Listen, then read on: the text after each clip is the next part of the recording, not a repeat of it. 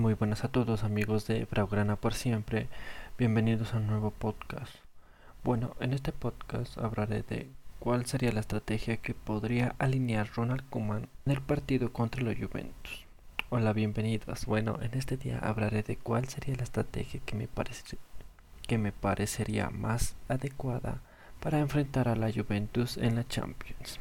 Bueno, empecemos en la portería pues como ya sabemos Ter Stegen no va a estar disponible y pues el único que queda es Neto, que es un buen arquero y sí nos ha salvado en algunas ocasiones.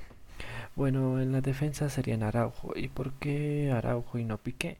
Recordemos que en el último partido de la Champions contra el Ferencváros, Piqué salió expulsado y pues no está disponible para este partido y el otro central sería el Ingrid.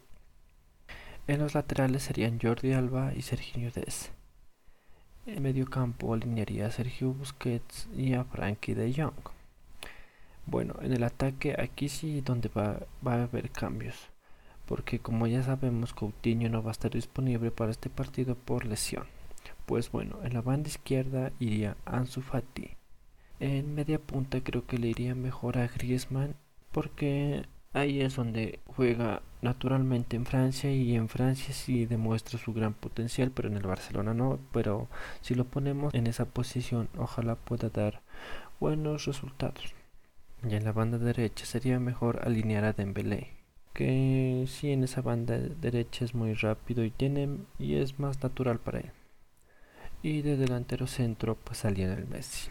Bueno, esta sería mi estrategia que yo creería que Kuman alinearía en el partido contra los Juventus.